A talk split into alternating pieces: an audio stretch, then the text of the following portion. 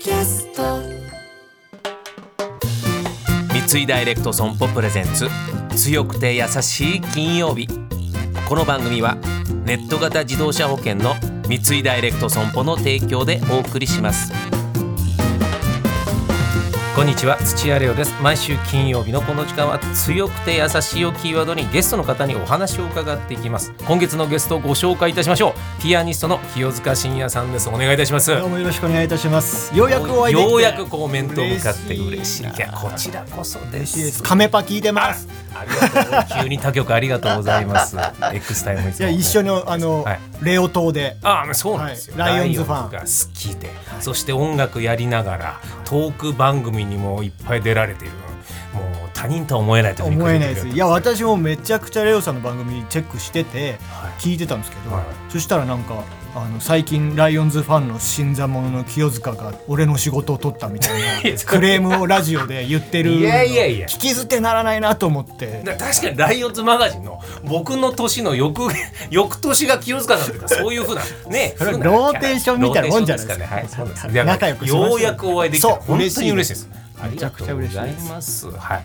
でね、ちょっといろいろ今日は、はい清塚さんの強い部分と優しい部分ってことをいろいろ伺おうと思うんですが、まあコンクールに出られてるというのは、はいまあ僕も小さい頃ショパンコンクールは聞いてた。でブーニー世代の人間かああ大スターですらすると大ね。変な作業だなと。いやもうあれはもうスポーツです。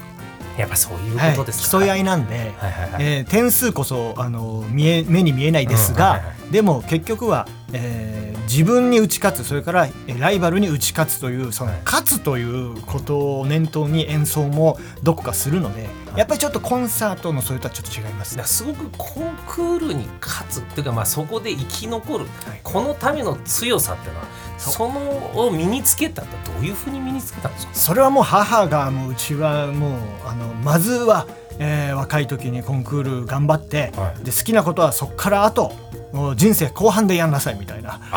なるほどっていうのを徹底してやってたから、もうそれに従わざるを得なかったってところがあって、はい。まあ、全然楽しくなかったですよコンクール。ど正直そうなんですか。全く楽しくなかったし早くやめたいってずっと思ってました、でも今はこうやっていろんなコンサートやられててあの時そこで、えーやり続けたことで良かったなと思うことってどういうことがあります？かやっぱりねこれは、うん、どの方にも言えるのかもしれないけど嫌なことをある程度こう歯を食いしばってやるということはそれなりに強くなるんですよね人ってね、なるほうん、どね、やっぱ子供の時って全て怖いし、はいはい。ね、何の世界も知らない中でやってたから今緊張したり怖いっていうことはそうない。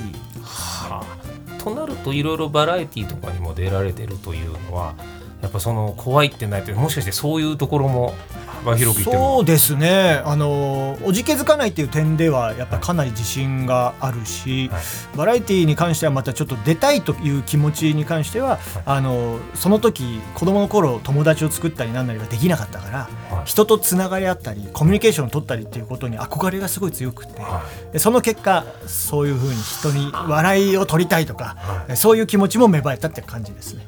い、じゃあこう小さな頃からそうやってトークがいっぱいしてたってことじゃないもうもうめちゃめちゃ寡黙でした。一言も喋れなかったです。友達一人もいなかったですから本当に。それじゃあどういうふうにそのスキルを身につけたんですか？えっとまあレオさんも落語ってキーワードあると思うんですけど落語とかお笑い漫才とか、まあ、そういう人を笑わせる自分が何かをアウトプットしてそれで誰かが笑うっていうのはこれすごくコミュニケーションの基本じゃないですか。だからそこをまずあの身につけたいってすごい強く思ったんですよね。はいえーそれからやっぱり子供の頃から、まあ、ダウンタウンさんはじめそのすごいこう笑わせてくれる芸人さんたちっていうのがいて、自分は緊張の中でいつも人生生きてたんで、そうそんな私ですらふふって笑っちゃうような能力ってすごいなっていう思いも憧れもありました。なるほど、まあ、あの落語もそうなんですけど。そういうことなんですね。でねその今厳しかったお母様がという話をおっしゃられてましたがあの小さな子供たちにあのピアノを教えることもされてるわけじゃないですか。最近あんまできてないですけどね。はい、でそういうことをやられてた時にそれはやはりお母様の教え方ということを引き継いでるんですか？それともやっぱ優しさというか、まあ、お母様に優しさがなかったとは言いませんけども、はいやっぱ優しさっていう部分はどうですか？えっ、と母の教えははい1%も守ってないです。もう反面教師。なるほど。ああれはもうだから私は宝くじを引いたもんだと思っているんで、はいはいはい。やっぱり教育とか子供が音楽をやったり何かを身につけていく過程では楽しさというのをまずは理解していただかないとダメと私は思っててやっぱそこに恐怖がつきまとうと嫌いになるっていうことと表裏一体になってしまう。はい。これはすごいリスクなんで、はい。うん。やっぱり楽しむっていうことを、えー緊張感より前に、えー教えたいなっていう気持ちの方が今強いですね。あなるほどさあこんな感じで清塚信也さん。来週からは強くて優しい強やさソングについて伺います。清塚さん来週もよろしくお願いしお願いします。三井ダイレクト損保プレゼンツ。強くて優しい金曜日。この番組は MS&AD インシュアランスグループの三井ダイレクト損保の提供でお送りしました。